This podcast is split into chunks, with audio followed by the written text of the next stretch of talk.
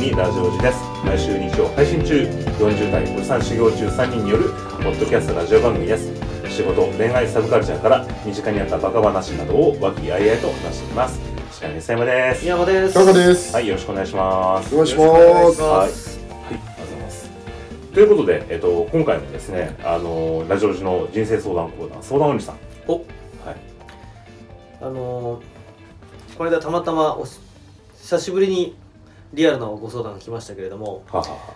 伊佐さん今回は本を読んでる。準備が準備をしてるちゃんと。あの人本読んでる。メ メール見てない、うん。うん。そうなんですよ。あの、今回もねあの、しっかり素振りをしないとねやっぱ本番に生かせないといううん。ことで。はい。はい。はい練習大好き というのも、まあ、あの、この間ね、この劇作家の鴻上みそりさんの人生相談本が話題になってるって話をちょっとしたんですけど、はいでこの話、この本に載ってる話がいろいろ面白いので、うんちょっと取り上げてなかったやつをちょっとやろうかなとなるほど思っています。はい。はいまあそれに話題になってる本を取り上げるとその関連ということで話題になるかもしれないという淡い期待を持って 臨場勝負。はい臨場。はい。じゃあ、ちょっと1個目いきますね。はい。えー、相談。部下のやる気を引き出す方法について。35歳男性サスペンダー。えー、鴻上さんこんにちは。チームの部下のやる気のなさをどうしたらいいか相談です。僕は最近営業部門のチームマネージャーに昇進しました。自分で言うのもなんですが、自分は営業成績がずーっと良くて、全国で月間1になったことが何回かありますので、僕の昇進は周囲も認めてると思います。それで、チームマネージャーになってからの悩みが、部下をどうしたら頑張ってくれるかということです。今、チームは10人いるのですが、ガッツがないというか、本当にやる気があるのか、イライラするような部下が2人います。客に言われた苦情や僕の指導の言葉をいつまでも気にするし、飲み会で今後仕事をどうしたいかと聞いたら、成績をもうパッとしない奴が、平均より上は取りたいですよね。そこそこの成績では痛いです。と、えーで、僕からしたらそこそこじゃ困るんです。向上心がないと営業に向いてないのに、正直えー指導する気持ちが悩みます。部下に飲みに誘って、もっと積極的、営業に、ん？部下、いや、すみません。部下を飲みに誘っても、えーもっと積極的に客に働きかけるようなアドバイスをしてもいますが、なんか響かないように感じます。こういうことは言いにくい世の中ですが、僕は顧客の家に何度も足を運んだり、営業時間の以外の努力、営業時間外の努力で営業成績もトップを取ってきたのです。チームの成績も上げなくちゃならないし、パワハラはしてないつもりですけど、やる気があるんだかないんだかよくわからない部下を見てるとイラつきます。平成世代とはどうやって付き合ったらいいでしょうか？演劇で常に若い世代と付き合っている鴻上さんのアドバイスをお願いします。という。えっと、ちょうど今日、ちょうどお仕事映画みたいなので、お仕事関係のご相談がいいかなと思って。なるほど。はいはい。まあありがちな話ですよねうん。はいあのー、まあタカさんのこうリアリティが近いそうですね。状況は近いですね。まあ私のなんか、まあ、いろんなかかき切り口があると思うんですけど、ほ私はなんかこの今のそのマネージャーの人の話を聞いててはい。ああいるんだと思いましたけどこういう人ほう。うんやる気を出させたい人がいるんだと思ってあ、もう、もう、やる気の、やる気を出させるのは無理だみたいな。やる気を俺はどっちかっていうとやる気を出させることはあんまりしないのでおうん、お。うん、なんか、うんなんか俺はだからそいろんな観点あると思うんですけど、はうん、俺はなんかそこがちょっと最初の印象としてあ。うん。意外と思っておうんお。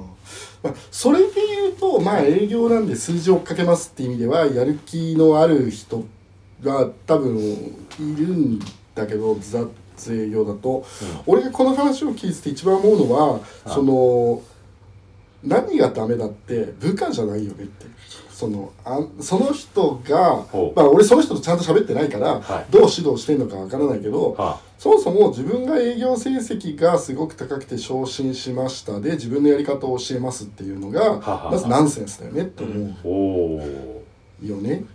要はその同じことやったら売れるっていうわけじゃないど。うーん。そうない？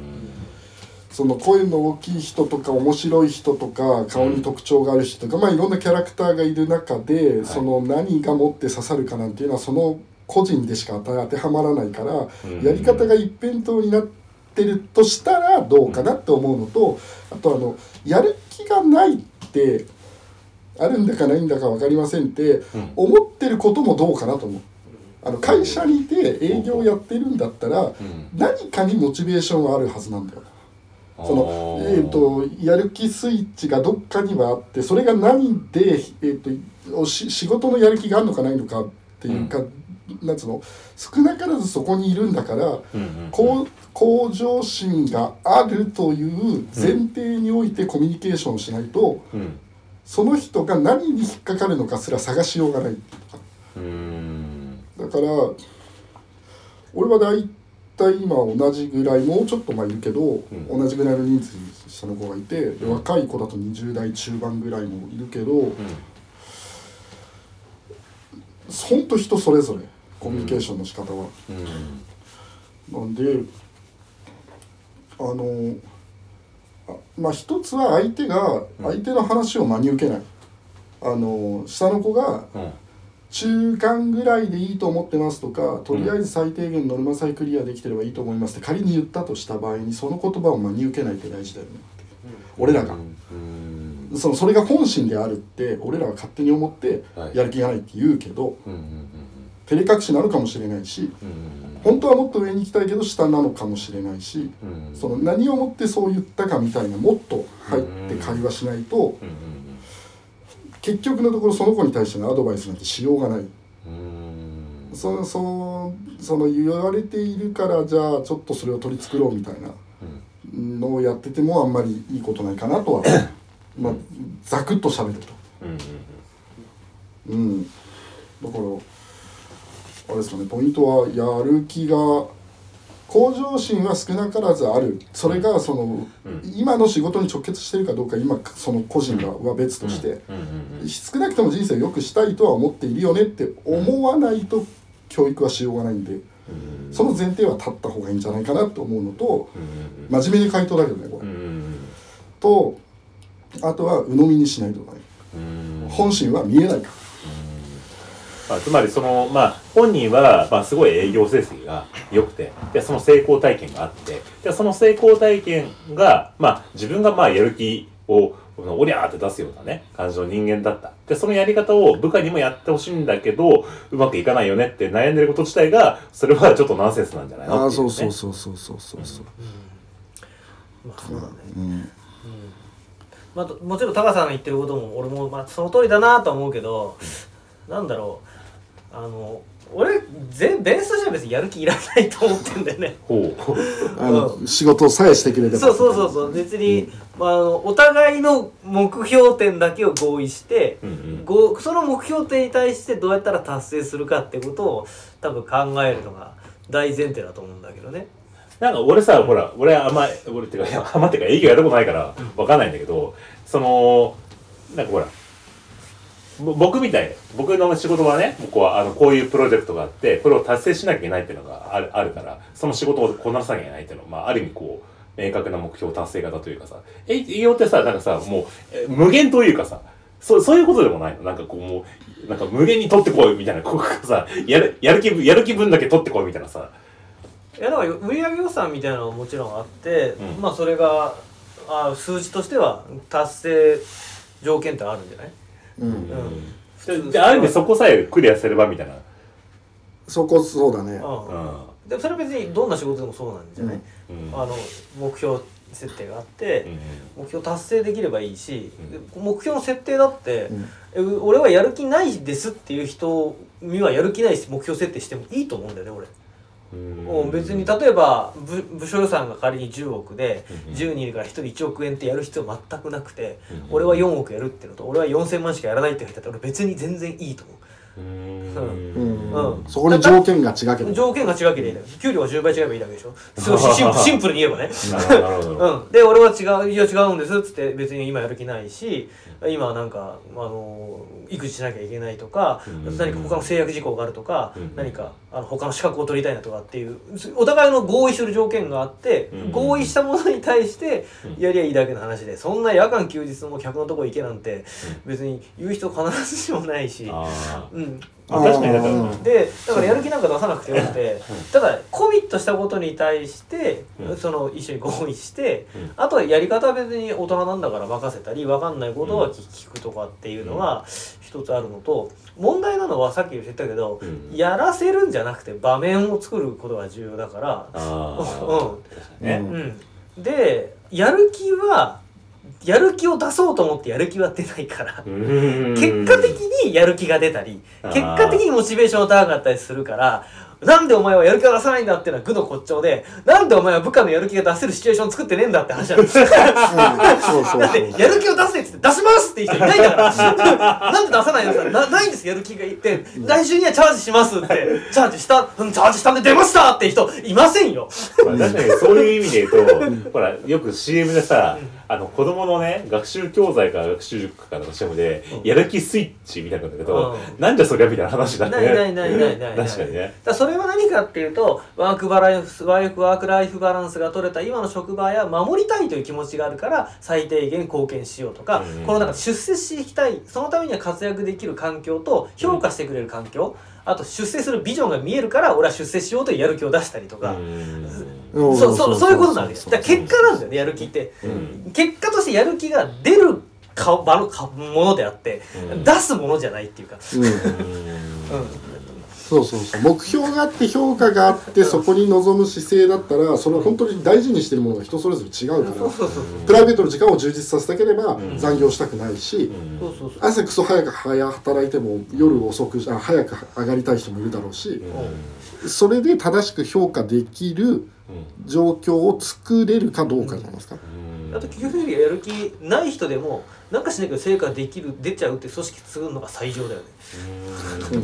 まああの80%の80%で100点取れれば、えあのいいじゃないですか。だから120%頑張ってますで、伸びしろないで予算達成できてるんだったらもう何かかけたら絶対達成できないんで、常に余力は絶対残すべきだとは思うね。で確かにだからこの人の理論で言えばねやる気みみ見た見た目ね、うん。見た目ややる気エネルギー80%の人がね、うん。あの3000万円稼いでるのとより 人の方がね、あの見た目いや全然やる気ねえなって人はねあの2億円稼いでる人の方方方がいやこの人からすれば評価が低いってことになっちゃうから。そうそうそうそうそう。怖いよなんかそんなのなんかもうそのなんか実質昭和型人間みたいな。昭和っつうか戦中だよね。戦中軍人。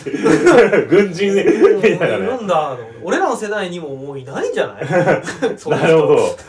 難しいんだよね、だからその真面目に例えばまあ朝の時間が決まってたら朝の時間は絶対来なさいとか、うん。いわゆるルールをちゃんと守る昭和型なタイプの人が、うんうん今いらないかって問われたらう、ん。あの組織を作る上ではうん。一人いてくれた方が楽だよねって思うところもあるうん。から、うん。でそれも役割じゃん。うん。そうそうそう。もちろんそれが全部全員が全員ワークライフバランス重視型ってチーム作ったらやっぱり組織としての生命力が弱くなるから、でそれはだからこの人員配置上の問題でいいバランスを組んでいかなきゃいけないよね、うん。チームは。うんそれを全員に求めるマネージャーって気持ち悪く悪いな俺は普通に初見で思う怖っと思ったけどそれに賛同している人間がいたらそいつのことを疑った方がいいと思う。まあ表面上表面上だけでしょ、うん。やる気出してるだけだよね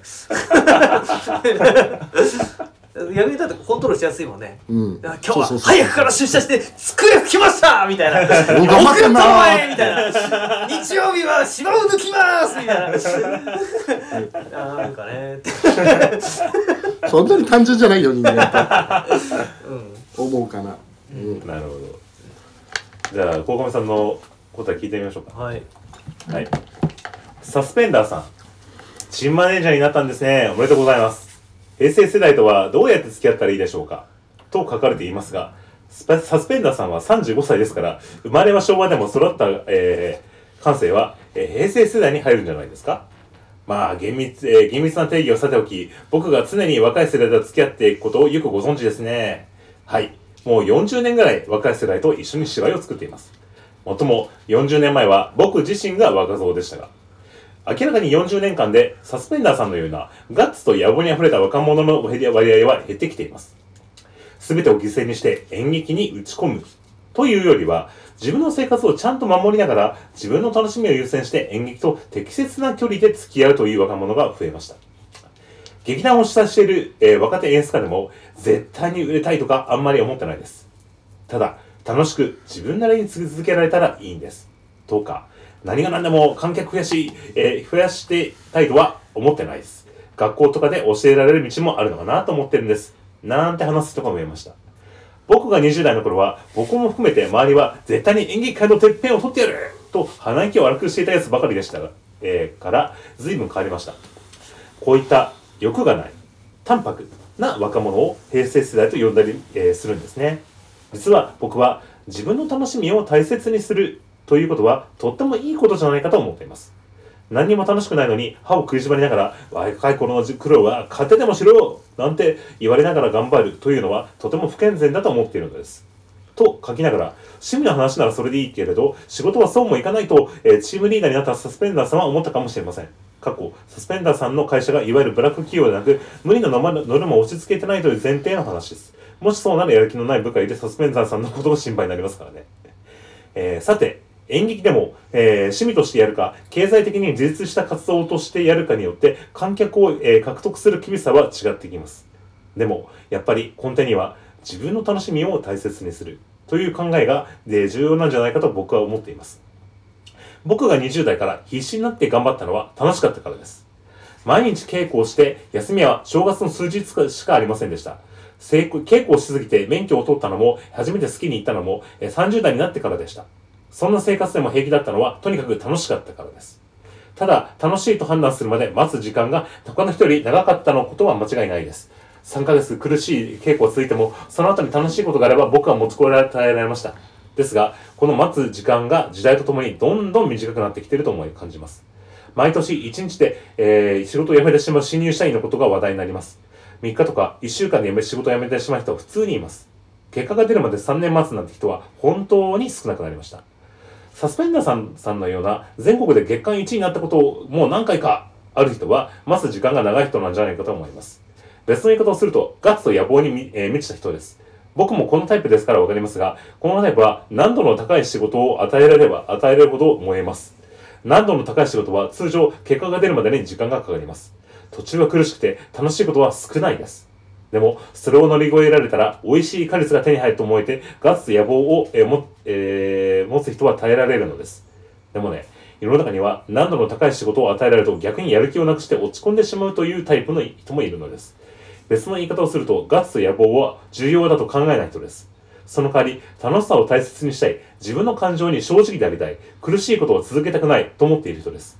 ガッツと野望に溢れた人だから、淡白、欲がない、やる気が感じられないと見えますが、ちゃんと役もやる気もあるの、あると僕は思っています。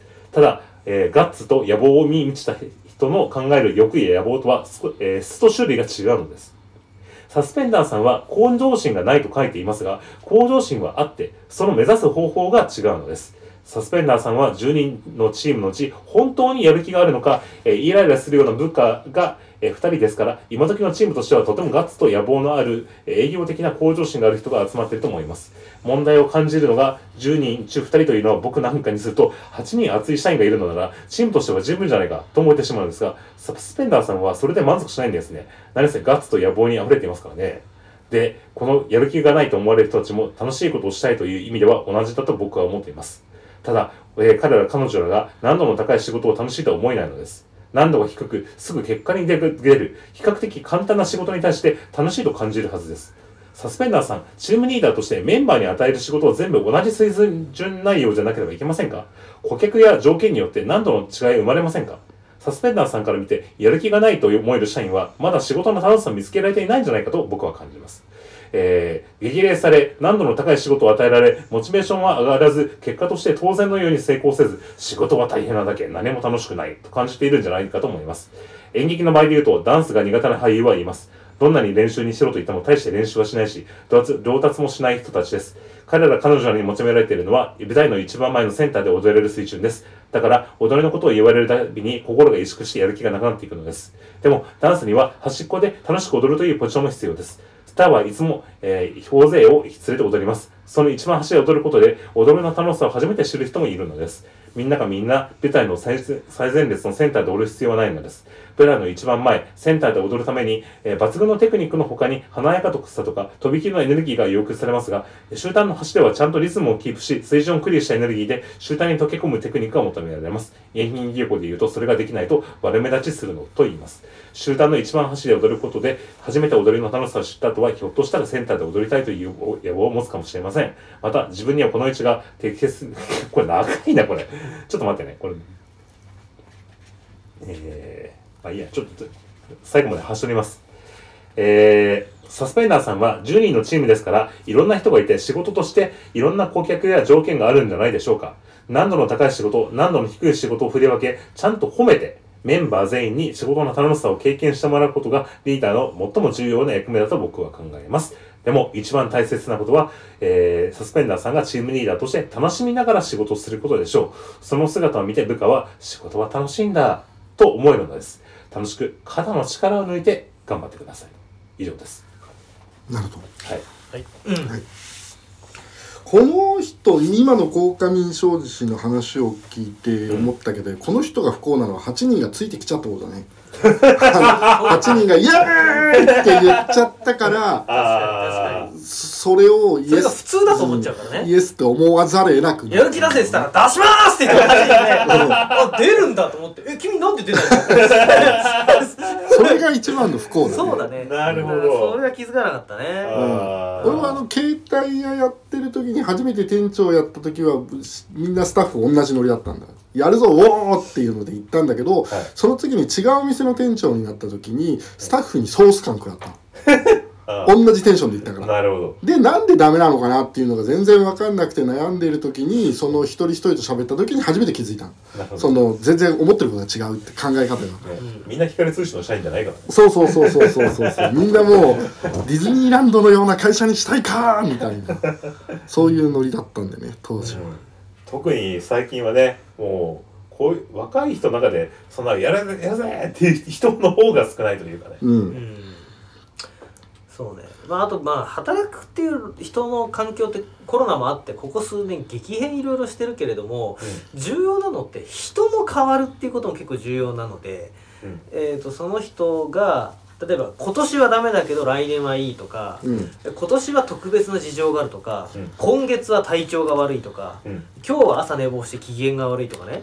もしくは30代になって見えなかったみ今まで20代で見えなかったものが30過ぎて見えるようになるとか、うん。そうとにかく人は変動するじゃない、うん。でその変動するのに対して、まあ一つそのなんかこう上司が絶対に持ってなきゃいけないスタンスとしてあるのは、うん。それがなんだかんだでポジティブな方向に変わると信じてあげることだよね。そのうん言っても。だからダメなんだっていう前提でダメって何かっていうと自分の中の正解があって、うんそれに対して達する達しないってことじゃなくて。そうじゃなくてこの人は何らかの形で日々どんどんポジティブに変化していくんだっていう。うんなん。かことは絶対前提にないとうんおかしくなるよね、関係が。うん そうするとなんか例えば端々に出て伝わるんだよそれが人に。うんこのあの人は俺のことを信頼していないってことが伝わっちゃうそうなるともうアウト。なるうんそうだね。なんか、うんやっぱあのどんな感じでもさ自分のさ例えば上司からさ、んなんかさなんかもうなんか嫌な感じで思われてるとか疑われてるとか信頼されたりとか、もうそれだけでまずそれだけで関係ものすごいげやる気の減退要因になるよね。ね。でそれってね絶対に伝わる。っていうかなんならうん。人はそれを探してるから自分がどう思われてるのかっていうのは常に意識してるからね。特に上司がどう思ってるかなんかもう絶対無意識に感じざるを得ないんですよ。なるほど。だから絶対に伝わる。そのベーシックにどう思ってるのかってこと。本当だ。そう。だから絶対に最低限必要なのは絶対値で求めない。この人はポジティブに変化をしていくと俺は信じるっていうことをちゃんと思ってないとおかしくなるうん。そう伝わっちゃうね。ううん。ん本当本当うん。言葉の端々が伝わるね。そう、うん、本当だ本当だ。気をつけなきゃ。そんな感じですかね。はい。じゃあじゃあじゃああと最後。もう一個。じゃあちょっとね今度別の方面から。はい。はい。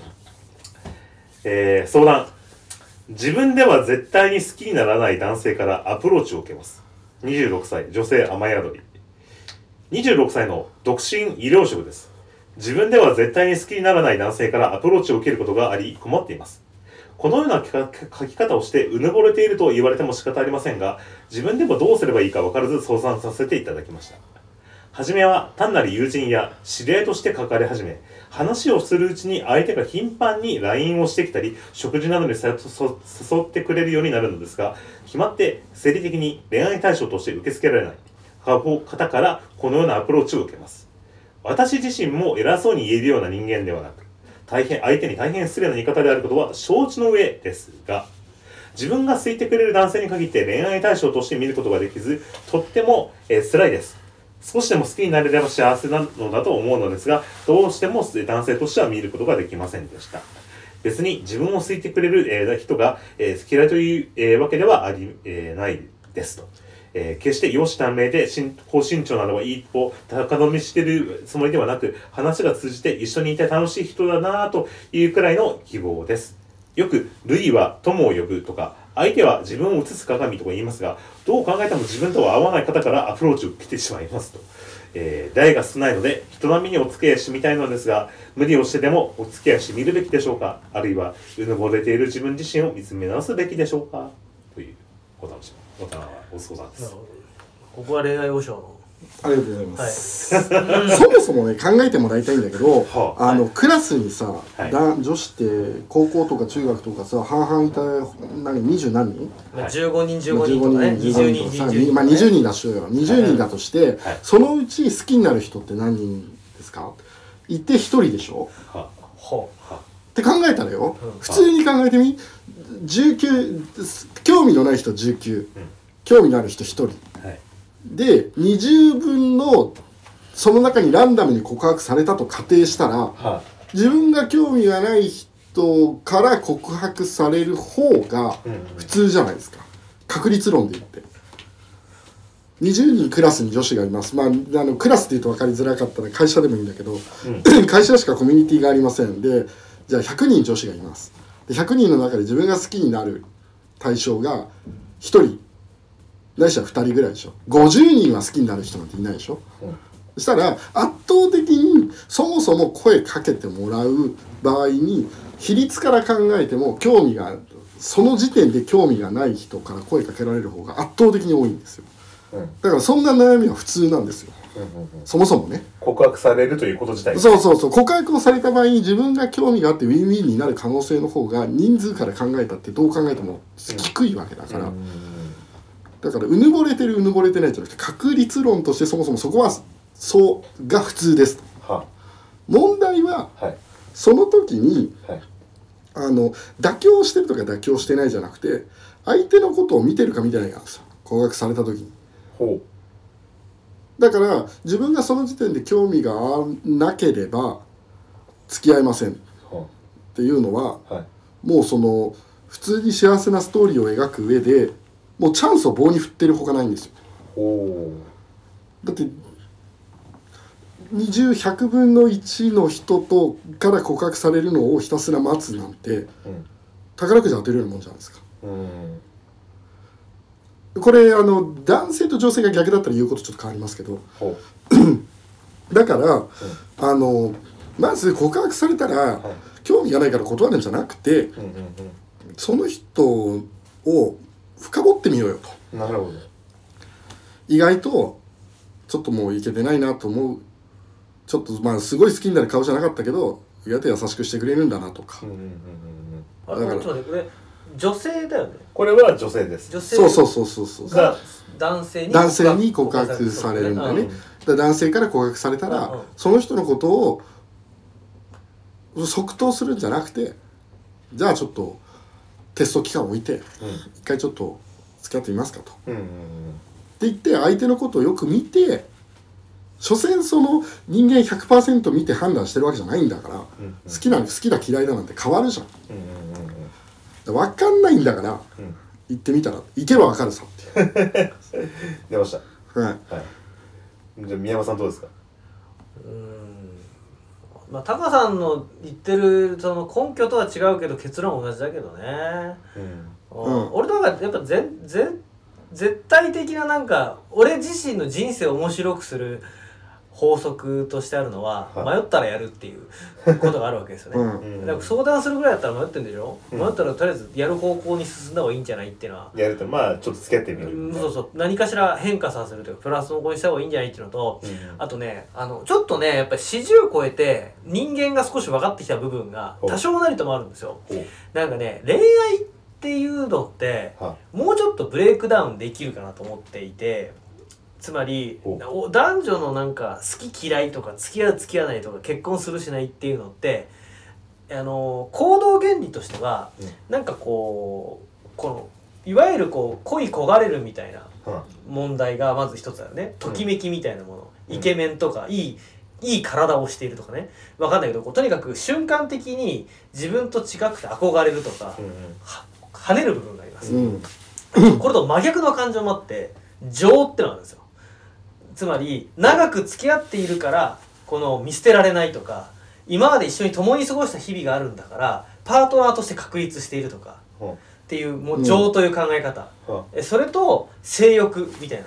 その要はセックスをしたいとかほあのムズムズするとかう。はっていうこのいくつか多分こうメカニズムとしてこう分類されるところが俺あると思うんだけどほでこの中で特に情っていう部分は結構強いと俺は思ってるんですねだから 極端なこと言うとこ顔が好みじゃないとかね、ははまあ、これいわゆるその恋の部分に。ははつまり自分の中の恋パラメーターは低かったとしてもうん。NG でなければうん。そのいろいろと共にいろんな体験をしたりすることによって上パラメーターが蓄積されていくんですよ。でそうすると相対としてある瞬間にもしかしたら合格点になったりとかする可能性が なるほど。仮想対象みたいな「ててててててて」ってその恋容姿性欲みたいなそのいわゆるまあちょっと恋愛の見た目の部分というは、うんまあよく重視されがちみたいに見えるけど、うん。まあそこよりも同じ体験をしたとかすそうです。例えば、えっとえっと、同じ会社にいるもっと言えば同級生であるとかそうそうそうあタカさんなんかそうだよね、うん。同級生と結婚。そうそう昔からの幼馴染であるとかそうなるとそのなんであいつと付き合ってんのってもいや昔からの幼馴染ねみたいなのあってそれやっぱもうあの顔し顔顔とか容姿がおへちゃでもなんかあの人のことを知ってるからそうですそうです。みたいなね。でこの時につ積み重ねた時間がマイナスになる人ってのはいわゆる価値観が合わない人なんですよ。いつまり一緒にいろいろやってきたんだけどやっぱあいつとは絶対話が合わないっていうケースですね。これがいわゆる価値観が合わない人、うんでそうじゃなくていろいろやる中であ結構話が合うね、えーもしくは共に乗り越えた困難や、うん共にその過ごしたいい思い出みたいなこと積み上がっていった時に、うん。実は価値観って合う合わないんじゃなくて同じ価値観を共有していった積み重ねが生まれるんですよね。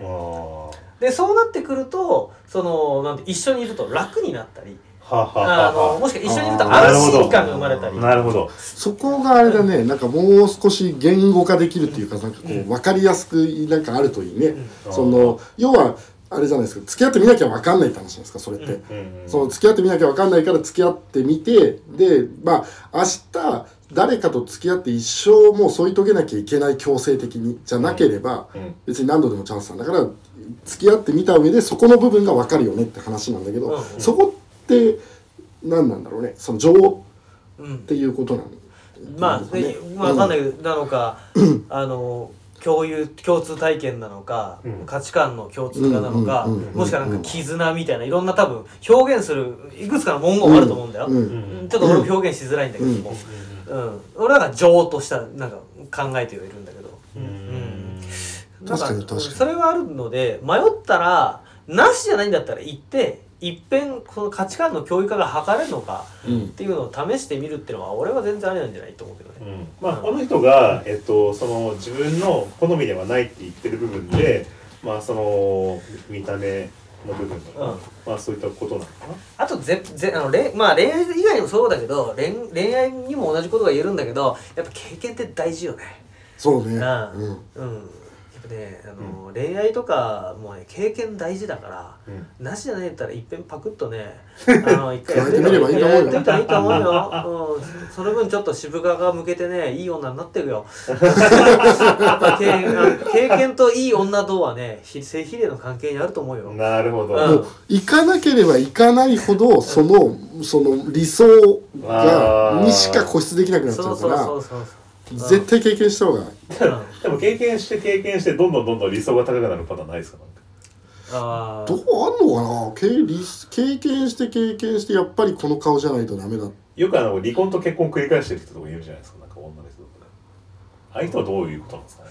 離婚と結婚を繰り返している人ってどういうパターンがあるのかちょっと分かんないけど。うん。もしくはこうあのなんかこう恋愛相談所とかでなんかこう、NG 出しまくってなんかこうあのものすごい幅が狭くなってたりする人とか。うん。まああそしたらじゃあ分かんないけどある瞬間を超えたらそうなるかもしれない。性比例するとは言ったんだけどうん。実際には性比例ではなくてうん。どどこかにピークがあってピークが。やりすぎるとダメっていう問題はあるのかもしれない。うんうんまあでもまあその人のねあの要はつまり見た目じゃなくて、うん。まあ中身の部分を知ってそうしたら好きになれることがあるかもしれないよっていう。そうそうそう。そうそうそうよく言うじゃんあのー美人は3日でなれるけどなんかブスは3日であ美人は3日で飽きるけど、ブスは3日でなれるとかって言うじゃん、そう。あれをなあのルッキズムを別に推奨するわけじゃないんだけど、うん。あれを俺なりにメカニズムとして分解するとさっきのようなことです、まあまあまあまあ。結局、うん、それ で言うとうん。ブスは3日ではなれないよ。おいおい。おいおい。あのだからお言ってるのは別に誰でもいいから付き合ったらって言ってるんじゃなくて、はい。ダメじゃないんだったら付き合ったらって思そうそのうん。ブスは我慢して付き合ってはなれるって絶対ないからより際立ってるから。なんだその。その我慢してるって自分で思っちゃうから。そんなだからもうそれさお互いそうだけどだ男だろうが女だろうが可愛いとか美人とかってまあその好みじゃん。相性の問題なんでそこはもう解決しない。ようん。俺やっぱりどんなに言われても絶対無理だよなって思ってることをまあでも5年とか彼女いないから付き合おうかなって思ってもやっぱ踏ん切りつかないもんね。本当にダメなら。その顔が。そう。ごめんちょっと俺変な方向に向かっちゃっちょっと待ってそうそう。タカさんのやつはそのとりあえず付き合ってみるから付き合ったら中身も合わなかったって話違う違う違う違う。あの俺はとりあえず付き合ったらと思うんだよ。付き合ったと思うけどそれはあの100点満点のうちの誰でもいいから付き合ったらとは思ってないってこと。そのなんつうの？顔が普通で別に好きじゃないって人いるじゃん。つだから男で分かりやすく言うとエッチはできるけどとかってハードルがあるじゃん。その自分の顔の中の。で本当に顔がダメだと思うんだったらそこは妥協したところで幸せは生まないと思うよって思うあの話がちょっと変わってきちゃうけどね。これを言っちゃうと。いいですか皆さん。はい、はい、あの多分大丈夫です。大丈夫なのかな？なんかギリギリな気がするけど。だから好みの問題だから、うん、うん、う。ん、だから今はほらあのダメじゃないっていう前提だからね。そうそうそうそうそうそうそう。だからダメじゃないんだったら絶対付き合った方がいい。そうそうそう。言ってみたらっていう。そういうことです。わかりました。はい。じゃあ小上さんのねはい。一答え。えー雨宿りさん雨宿りさんの相談を読んで思い出した言葉があります。思う人には思われず思わぬ人には思われる。誰が言ったか分かりませんが昔からある言葉です。僕はこの言葉にはちゃんと理由があると思っています。思わぬ人つまり恋愛対象じゃない人とは実に気軽に接することができます。飾らない自分というか自然体で会話し素直に反応しリラックスした関係になるのです。過去もちろんこれはある一定のつながりがある人に限ります。職場の人とか仕事に関係のある人とかご近所さんとかちゃんと話す理由があってなおかつ思わぬ人です。え一方思う人である恋愛対象だと意識している相手だと格好をつけ気取り見栄を張り怯え身構えてしまう傾向があります。どんなに気合を入れておしゃれをしても会話がぎこちないと関係が進まないですからね。えーどちらの態度が相手にとって魅力的に感じられるか明らかですよね。思わぬ人に見せる自然体に身構えない姿に惹かれてしまうのはよくあることだろうと僕は思うのです。それが思う人には思われず、思わぬ人には思われるという言葉になったんじゃないかと僕は考えるのです。甘えのりさんは自分を好いてくれる男性に限って恋愛対象として見ることができずとても辛いと書かれていますが順番が逆じゃないですないかと思います恋愛対象として見ることができないからそうあからこそ甘えどりさんはフランクにリラックスして会話し結果として相手には魅力的に映り甘えどりさんが好きなを好きになってしまうんじゃないかと、えーですから甘えどりさんの、えー悩みはすごく当然なことなのです。甘えどりさんは好きな人のことを書いていませんが今はいないんですかね。それともちょっといいなと思う人がいるけれど恋愛に発展することは思ってないんでしょうかね。無理をしてでもお付き合いしてみるべきでしょうかと書かれていますが無理して付き合う必要はありません。また、えーうぬぼれている自分自身を見つめ直すべきでしょうか？と考える必要もありません。うぬぼれてなんかいないからです。それより出会いが少ないと書かれている現状を変える努力の方がいいんじゃないかと思います。マチコンとか合コン、えー出会い系のアプリとか友達の紹介とか、えー出会いを増やす方法は今まで今ではたくさんあると思います。無理して付き合おうという努力より出会いを増やす努力をする方がえー努力の方がはるかに素敵だと思います。そこではっきりと恋愛対象と思える人に出会った時に自分の態度が恋愛対象だと思えない人とどれぐらい違うかを比べてみてください。恋愛対象と思えない人と同じぐらい自然にリラックスして話せればきっと恋はうまくいくんじゃないですか？えー、幸運を祈りますと。なるほどなるほどねさすが作家ですね綺麗ですね。なんか皮肉めいた感じで。いやいやいやいや。うん高三教やめて鴻上教入ろうか。な でもあれだよね。今もうすごく大切なことをおっしゃってましてね、はあ。その好きな人にはその格好つけちゃうみたいなところで素が出せないみたいなのは多分今の意見で最近我々で今出なかったのははあ。直近で恋愛をしてないからだよね。あ確かに俺もそうだったんでそのもうすごくああそうだなって思いました。確率論じゃないです。ーうん。確かにそれは魅力的に自分がつ伝わらないよねっていう話なんで、うんうん。納得ですね。まあまあ今のは私自身が納得したということよりもあ納得感のある回答だと思った。のうん。うんこういう回答ができる大人になりたいって。そ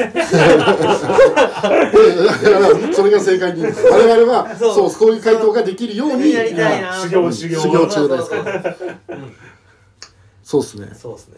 はい。20俺はでも分の1だな福山雅治教だからかっこつけてなんぼみたいなとかベースとしてあるので。はいはいはいはいはい。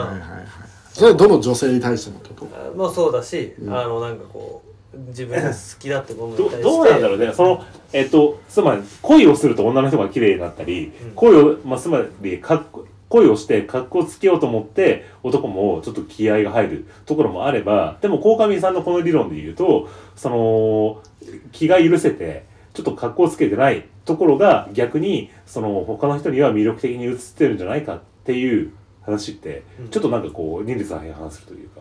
うん俺はだからそれはおとぎ話だと思ってるよ。個人的にはね。ただこういう回答せねばならぬとは思ってるよ。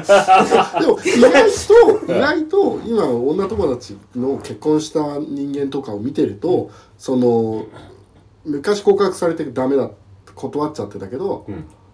まあ再会して仲良くなってでしばらく一緒に遊んでてとかっていうまさにその好きじゃなかったから飾ってなかったけど、うん。はい。っていうので、えー、と幸せなケースを多く見るんでで言ってることは分かるし俺なんかもそうだよね。ああの別に今の嫁があの好きじゃなかったって意味じゃなくて、うんうんその人を好きになるとほら無茶しちゃう方だからさ。それが大概においてマイナスに働くじゃん。あだったけど、うん、そうじゃなくて今、自然体でって入れるのー。は、うん、やっぱりあるんじゃないかな。そのここうなりすぎないっていう意味では。なるほどね。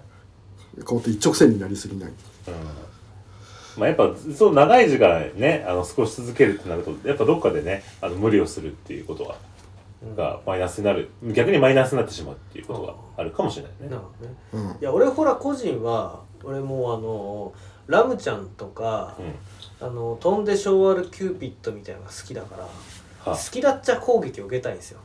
ほうほ好きだ好きだ言われたいの。そうそう、う。ん。し自分も言いたいみたいな。うはところがあるんで、うん。あんまり自然体が一番美しい自然体の魅力みたいなところもまあそそりゃあるだろうよとうん。と思うんだけど、うん。あのそうじゃないところもあるよねって。あもちろん。そう思ってるっていう。そういう そういうあのリラックスじゃなくてそのなんかこう恋愛のオーラを出して生きてる人もそれはもちろんいるとは思いますけどね。まあ。ただだからまあだ。でもこういう回答を用意できる。だからさっきのねマキタスポーツと同じなのこの自分が何を用意するべきかっていう ことにおいてあこういう引き出しを入れとかなきゃいけないなったんだなって勉強になりました。なんか宮山さんこうなんか相手をな納得させたい自分の回答でうならせたいみたいななんか横島な気持ちがちょろちょろちょろちょろさっきから見てなんか 嫌な気持ちになりますああそれそれ。こいつの魂胆がなんかこうなんかドドロドロしてて嫌だなってなんか。そうそううんよくまとめていただき私の気持ちをありがとうございますはい。ねは家でリラックスしてるのかな？どうなんだろうな。うんどうだろうね家の中までは福山雅治じゃないでしょさすがにそれが唯一そうじゃない相手なのかもしれないねね、あ、確かにね。ね。うん。わかりました。はいはい、じゃあ、まあ、こんな感じですね。ちょっと、あの、相談おじさん。はいまあね、お面白い、なかなか面白い話だったんじゃないでしょうか。うんそうですねうん。またちょっと、久保さんの話ね、もう本当に面白いので、また、ちょこちょこちょこちょこ、ちょっとご相談取り入れたいかなと。はい学んでいきたいかなと思ってます。以上、えー、福岡の少子の小原か人生相談でした。はい